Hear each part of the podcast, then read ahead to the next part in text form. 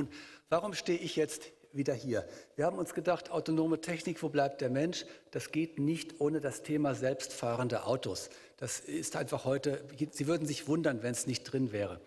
Nun bin ich Mitglied der Ethikkommission für automatisiertes und vernetztes Fahren beim Bundesverkehrsministerium, sogenannte Dobrindt-Kommission, die vor einigen Wochen ihren, äh, ihre Empfehlungen übergeben hat. Und ich das ist eine Anerkennung natürlich für das Zentrum Mensch und Technik, so würde ich es sehen. Und es wäre dann komisch, wenn es hier jetzt jemand anders vortragen würde. Also ich bitte Sie zu entschuldigen, dass Sie dadurch etwas wenig an Diversität äh, erleben. Thema vom Fahrer zum Frachtgut, fahren oder gefahren werden. Das ist hier die Frage. Also der Mensch im selbstfahrenden Auto, wie verändert sich das Verhältnis von Mensch und Technik? Wo sind die großen Fragen? Und was können wir vielleicht schon beantworten oder jedenfalls, wo stehen die, ähm, unsere Antworten zurzeit. Ich möchte es ich möchte an, an, in diesem äh, Vortrag hier nicht auf die Dilemmasituationen eingehen. Die wurden ja eben schon mal am Anfang genannt. Ähm, ich glaube, die werden in ihrer Bedeutung maßlos überschätzt, weil sie im ähm, alltäglichen Verkehr draußen kaum eine Rolle spielen. Man kann sie natürlich skandalisieren, man kann sie auch schön für Doktorarbeiten in der Ethik äh, nutzbar machen. Da kann man sich äh, ganz viele Konstellationen ausdenken.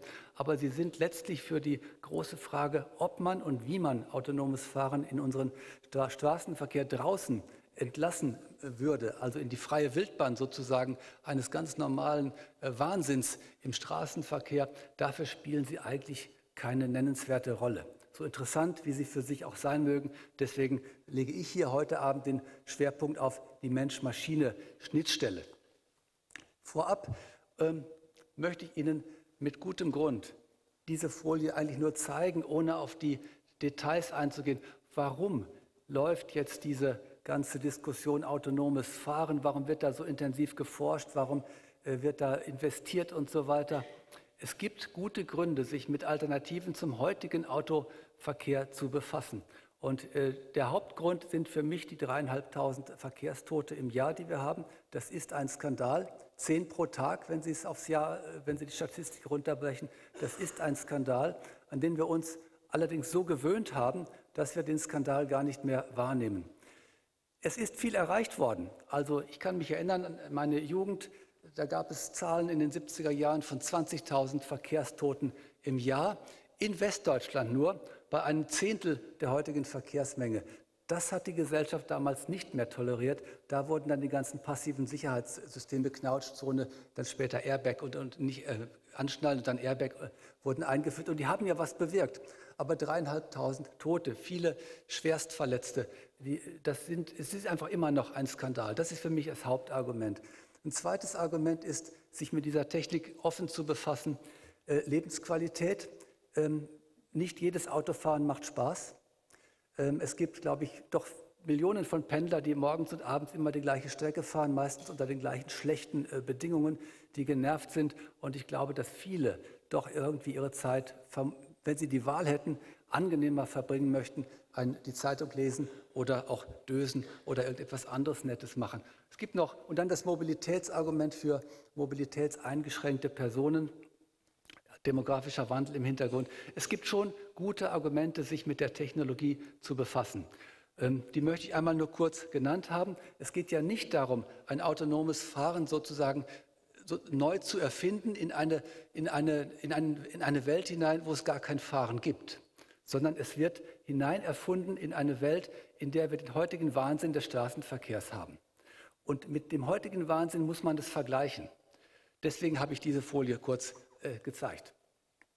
Nun komme ich aber zu meinem Hauptthema und das ist ja irgendwie Mensch und Technik pur sozusagen, die Schnittstelle zwischen äh, Mensch und Technik. Äh, zurzeit ist es noch weitgehend so, dass die Lage klar ist. Der Mensch ist der Chef im Auto und das Auto tut, was der Mensch will also bis auf ganz seltene Ausnahmefälle. Es gibt erste Assistenzsysteme ja schon seit langem. Also es ist ja nicht so, dass wir sozusagen noch vollständig die Chefs im eigenen Auto sind. Also schon das ABS, Antiblockiersystem, nimmt Ihnen in manchen Situationen die Kontrolle ab. Zu dem Nutzen des, Ihrer Sicherheit. Hat also gute Gründe, aber schon da sind Sie nicht mehr ganz frei. Dieser Zug fährt sozusagen weiter im, im, Rahmen der weitergehenden Autonomisierung, neue Sensoren, neue Datenverarbeitung, neue Aktuatorik, also sozusagen äh, äh, Geräte, die die, die, die Entscheidungen der, des Bordcomputers dann auch wieder auf die Straße bringen und ins Lenkrad und so weiter. Also da, wird, da ist der Fortschritt in den letzten Jahren sehr, sehr äh, stark weitergekommen. Die Entscheidungsübertragung an autonome Systeme beim Autofahren, die äh, ist mittlerweile weitgehend möglich im Testbetrieb. Sie haben das in den Tageszeitungen, in den Medien, im Fernsehen mitbekommen, dass es ja durchaus selbstfahrende Autos gibt. Ähm, da kann man Testfahrten machen und manchmal fahren die ja auch schon durch normales Gelände, nicht nur auf dem Testgelände. Also das ist schon, da ist schon relativ viel möglich, wenn ich auch sagen muss, vieles, was in den Medien so dargestellt wird, als könnte man morgen quasi ein vollautonomes Auto kaufen, das auch gar kein Lenkrad mehr hat und gar keine Bremse, das ist wirklich übertrieben. Das ist weit übertrieben. Wenn es jemals so weit kommt, dann wird das noch eine ganze Zeit brauchen, bis dieser Typ von Autonomie verfügbar am Markt verfügbar sein wird. Nun Entscheidungsübertragung an autonome Systeme. Es gibt dann ganz schnell die Fragen, die Ihnen auch sofort einfallen.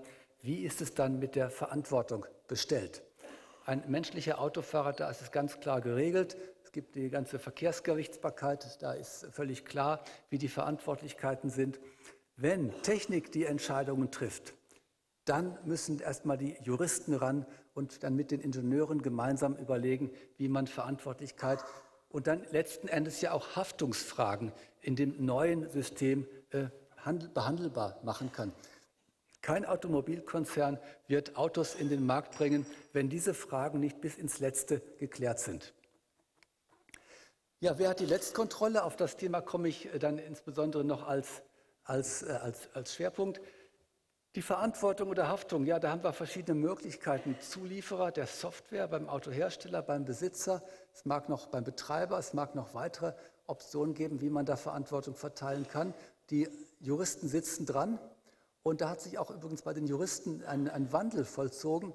Üblicherweise gelten ja Juristen als irgendwie Technikverhinderer, weil die Technik neue Optionen aufmacht, die nicht in die alten Kategorien des Rechtssystems passt. Hier ist es anders. Die Juristen sitzen mit daran, Lösungen zu erarbeiten für eine Zukunft, in der autonome Systeme dann auch ihren Platz haben, auch ihren rechtlich gesicherten Platz. Die unterste Frage, die kommt in Medien ja auch immer wieder stark raus, im Extremfall, Entscheidung über Leben oder Tod, wer hat hier die Entscheidungshoheit, die Kontrolle?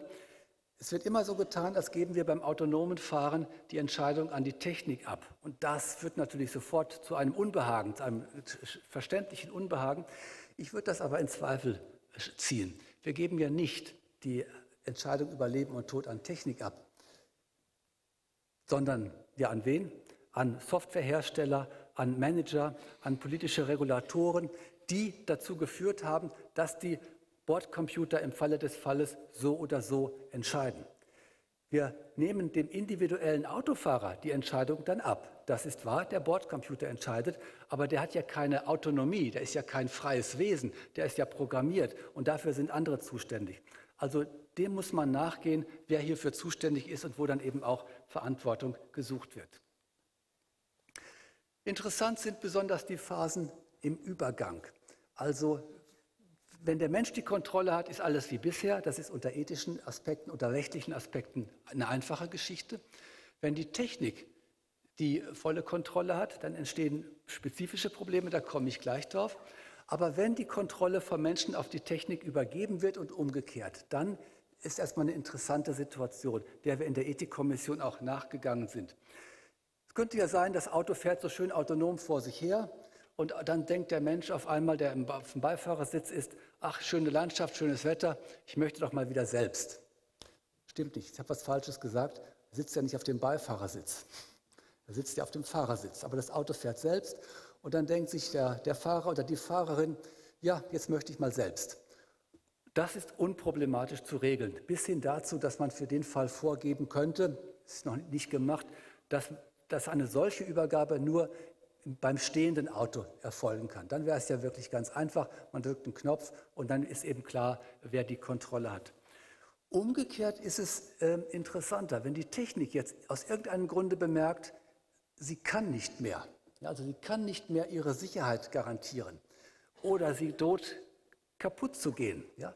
Es gibt diese zwei Fälle. Die Technik sieht, Mensch, da äh, gehen wir jetzt in Situationen rein, dafür bin ich nicht gut genug programmiert. Da sind schwierige Sichtverhältnisse, da sind, äh, ich weiß nicht, was da passieren mag, schwierige Straßenverhältnisse und äh, der Bordcomputer bemerkt, ich kann nicht die Sicherheit mehr garantieren, ich muss irgendwie übergeben. Der zweite Fall ist, die Technik merkt, der Bordcomputer merkt, dass sie kaputt, dass, also der Bordcomputer merkt, dass die Technik kaputt geht. Dass also irgendwas nicht mehr so funktioniert, wie es funktionieren soll. Und dann ist natürlich auch die Notwendigkeit da, einem menschlichen Fahrer irgendwie Bescheid zu sagen und ihn zu bitten, das Steuer zu übernehmen. Übrigens beide Fälle, äh, beide Fälle erheben ganz hohe Anforderungen an die Technik. Ja, die muss sehr gut über sich selbst Bescheid wissen vielleicht sogar besser über sich selbst Bescheid wissen, als manche Menschen über sich selbst Bescheid wissen. Das ist richtig eine gute, eine tolle Herausforderung für, für die Ingenieure, das umzusetzen. Nun, die Ethikkommission, die hat hierzu was gesagt. Sie hat also zuerst mal gesagt, es muss zu jedem Zeitpunkt klar sein, wer die Kontrolle hat. Mensch oder Computer. Es darf keine Misch, Wesen sozusagen geben, keine Mischverhältnisse. Der Mensch darf nicht so ein bisschen Einfluss nehmen und die Technik macht, macht den Rest. Das geht nicht. Es muss klar sein, entweder oder. Das muss dann auch dokumentiert werden, etwa für den Fall des Falles, eines Unfalles oder so, sodass immer klar wird, wer im Unfallhergang die Kontrolle hatte. Das ist ja für jede rechtliche Abwicklung unbedingt erforderlich. Das ist noch relativ einfach. Jetzt aber der Fall Notsituation. Ja? Was soll denn da die Technik machen? Äh, wenn Sie sich jetzt vorstellen, da sitzt ein Mensch, meinetwegen auf dem Fahrersitz, und alles wäre noch da, um das Auto normal zu fahren, also ein Lenkrad, eine Bremse und so weiter. Und jetzt hat der Mensch fährt im Automatmodus, das Auto fährt selbst. Der Mensch liest ein Buch oder ist mit seinem iPhone beschäftigt oder döst auch ganz einfach. Und dann stellt die Technik fest, sie muss übergeben. Nicht sich, sondern die Kontrolle. Und ähm, ja, was dann? Wenn Sie sich mal in die Situation eines solchen Frachtgutes Mensch versetzen, der jetzt da döst. Und Sie stellen sich vor, die Maschine würde auf einmal Alarm auslösen und sagen, Mensch, übernimm. Sofort. Notsituation.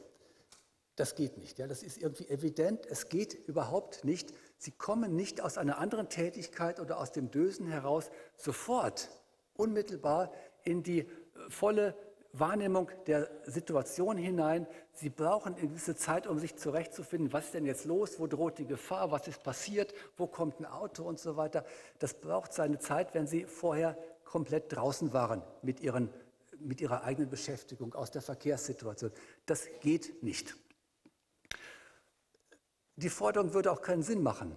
Denn wenn man jetzt fordern würde, würde, der Mensch muss immer in der Lage sein, sofort im Notfalle die Kontrolle übernehmen zu können, dann kann er auch gleich selbst fahren. Ja, das, dann würde es nichts mehr nützen, das wäre völlig sinnlos. Der Mensch ist auch ein schlechter Überwacher, das äh, haben mir die Psychologen gesagt, aber ist auch irgendwie äh, naheliegend. Also wenn ich mir vorstelle, das Auto fährt so schön alleine und ich gucke nur auf die Instrumententafel und die Situation, ob alles in Ordnung ist. Und das mache ich eine Stunde lang.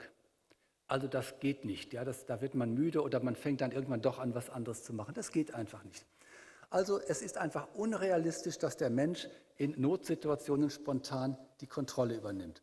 Nun, was hat die Ethikkommission dazu gesagt? Ähm, ganz einfach. Software und Technik hochautomatisierter Fahrzeuge müssen so ausgelegt werden, dass die Notwendigkeit einer abrupten, einer plötzlichen Übergabe der Kontrolle an den Fahrer, Notsituation, praktisch ausgeschlossen ist. Ist eine klare Forderung. Interessant ist das Wort praktisch. Ja, dahinter lauert so ein Restrisikoproblem. Ja, das, das sehen Sie sofort. So eine Kommission kann sich das leisten. Die soll ja nur ethische Leitlinien irgendwie aufstellen. Wie das umgesetzt wird, das müssen dann andere machen. Was dieses Wort praktisch ausgeschlossen bedeutet, das müsste dann letztlich gerichtsfest äh, operationalisiert werden. Das haben wir in der Kommission nicht gemacht. Das wäre vielleicht auch eine Aufgabe, wo Mensch und Technik mitwirken könnte. Jetzt noch ein äh, Beispiel, Letztkontrolle. Ach, das wollte ich eigentlich noch nicht verraten. Jetzt komme ich zu dem Fall, äh, zu dem Punkt Letztkontrolle. Wer hat die Letztkontrolle über das Auto. Ähm, es wird oft gesagt, der Mensch muss immer die Letztkontrolle haben. Zu jedem Zeitpunkt muss der Mensch die letzte Kontrolle über das Auto haben. Das gilt übrigens für viele andere Bereiche automatisierter Technik auch. Ja, hört sich auch plausibel an. Ja, wir Menschen wollen doch die Chefs sein, wenigstens, wenigstens so die letzten Chefs. Jetzt zeige ich Ihnen mal ein paar Beispiele, die Sie ins Nachdenken bringen sollen. Also der Mensch sieht, das Auto will gerade mal nach rechts abbiegen und eine bestimmte Route auf dem Weg zum Ziel wählen. Der Mensch denkt, auch die Route finde ich jetzt nicht so schön. Ähm, ich finde die Route links abbiegen schöner.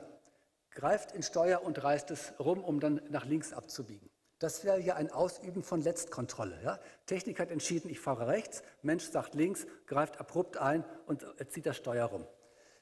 Da sagen die Ingenieure, das muss man verhindern. Da können unkontrollierte äh, Systemzustände entstehen, äh, die die Sicherheit gefährden können. Also hier ist von Letztkontrolle, glaube ich, nicht mehr so einfach zu sprechen. Beispiel 2. Ein Mensch will einen Terroranschlag verüben und erwischt beim Autoklau dummerweise ein hochautomatisiertes Auto. Er fährt damit auf eine Menschenmenge zu. Die Technik sagt, sie, ist so programmiert, dass sie nicht in eine Menschenmenge fährt, löst eine Bremsung aus. Der Mensch, der Terrorist, sagt, ich habe die Letztkontrolle und setzt sich über die, den Eingriff des technischen Systems hinweg. Würde man das tolerieren wollen? Nur als Frage zum Nachdenken. Und ich glaube, ich habe noch ein Beispiel. Ah ja, das System entdeckt, dass der Mensch zwar fährt, aber in keinem guten Zustand ist. Also müde oder irgendwie unkonzentriert wirkt. Man kann ja mit Sensoren heute sehr viel über so Zustände äh, erfassen. Ähm, das System kommt zu dem Entschluss, der Mensch ist nicht mehr fahrtüchtig. Ja, was ist dann mit Letztkontrolle? Wer hat in dem Fall die Letztkontrolle? Die Technik, die dem Menschen die Kontrolle abnimmt, um ihn vor sich selbst zu schützen? Oder der Mensch als sagen wir, autonomes, zur Selbstgesetzgebung fähiges Wesen, wie Immanuel Kant es formuliert hat? Also, das sind, glaube ich, schon mal schöne Fragen. Die Ethikkommission hat sich damit befasst und ähm, ich lese das ganze Zitat nicht vor. Ich möchte nur auf den Punkt hinweisen, die Ethikkommission ist an der Stelle ziemlich herumgeeiert, ähm, aus einem aber, glaube ich, nachvollziehbaren Grund. Zur Freiheit des Menschen gehört es, auch unvernünftige Entscheidungen treffen zu können. Ich äh, mache mal das Beispiel mit den Geschwindigkeitsbegrenzungen. Ja, wir haben ja gut geregelte Systeme in Deutschland von Höchstgeschwindigkeiten. Ein autonomes Fahrzeug würde die natürlich sofort alle akzeptieren. Wir Menschen tun das nicht unbedingt immer. Das ist verboten, das ist sanktioniert, man muss zahlen oder es gibt auch noch Schlimmeres als Folge, weil es eben Sicherheitsprobleme mit sich bringt. Aber wir haben die Freiheit, das zu tun, obwohl es verboten ist. Ein System, ein autonomes System könnte man, könnte man so auslegen, dass diese unvernünftigen Freiheiten des Menschen abgestellt werden, dass sie technisch unterbunden werden, dass wir zur Sicherheit gezwungen werden. Und an der Stelle hat die Ethikkommission Unbehagen bekommen und hat gesagt, es besteht keine ethische Regel, die Sicherheit immer vor Freiheit setzt. Also wir kommen hier in interessante Abwägungsnotwendigkeiten. Wo sind wir als Mensch sozusagen, wollen wir noch so frei sein, dass wir auch unvernünftig sein können? Oder, oder wo wird es sozusagen so bedenklich mit der Sicherheit, dass wir eine Grenze ziehen wollen? Da haben wir uns, da, wie gesagt, nicht weiter geäußert. Das ist sicher auch nicht so schnell eben in der Kommission möglich, aber eine wunderbare Frage für die weitere Arbeit. Damit komme ich zum Schluss. Interessant, Mensch-Technik sind hier vor allen Dingen die Schnittstellen und die Übergabenotwendigkeiten. Es gibt Verantwortungs- und Haftungsfragen, Fragen ihrer Verteilung, die immer auch Machtfragen letztlich sind. Es gibt ethische, gesellschaftliche, philosophische Fragen. Das mit der Freiheit, finde ich, ist eine richtig tiefgehende Frage. Es gilt auch für viele andere Bereiche der Automatisierung von Technik, nicht nur für das autonome Fahren. Und so schließe ich mal messerscharf, dass unserem Zentrum Mensch und Technik die Arbeit nicht ausgehen wird. Vielen Dank für Ihre Aufmerksamkeit.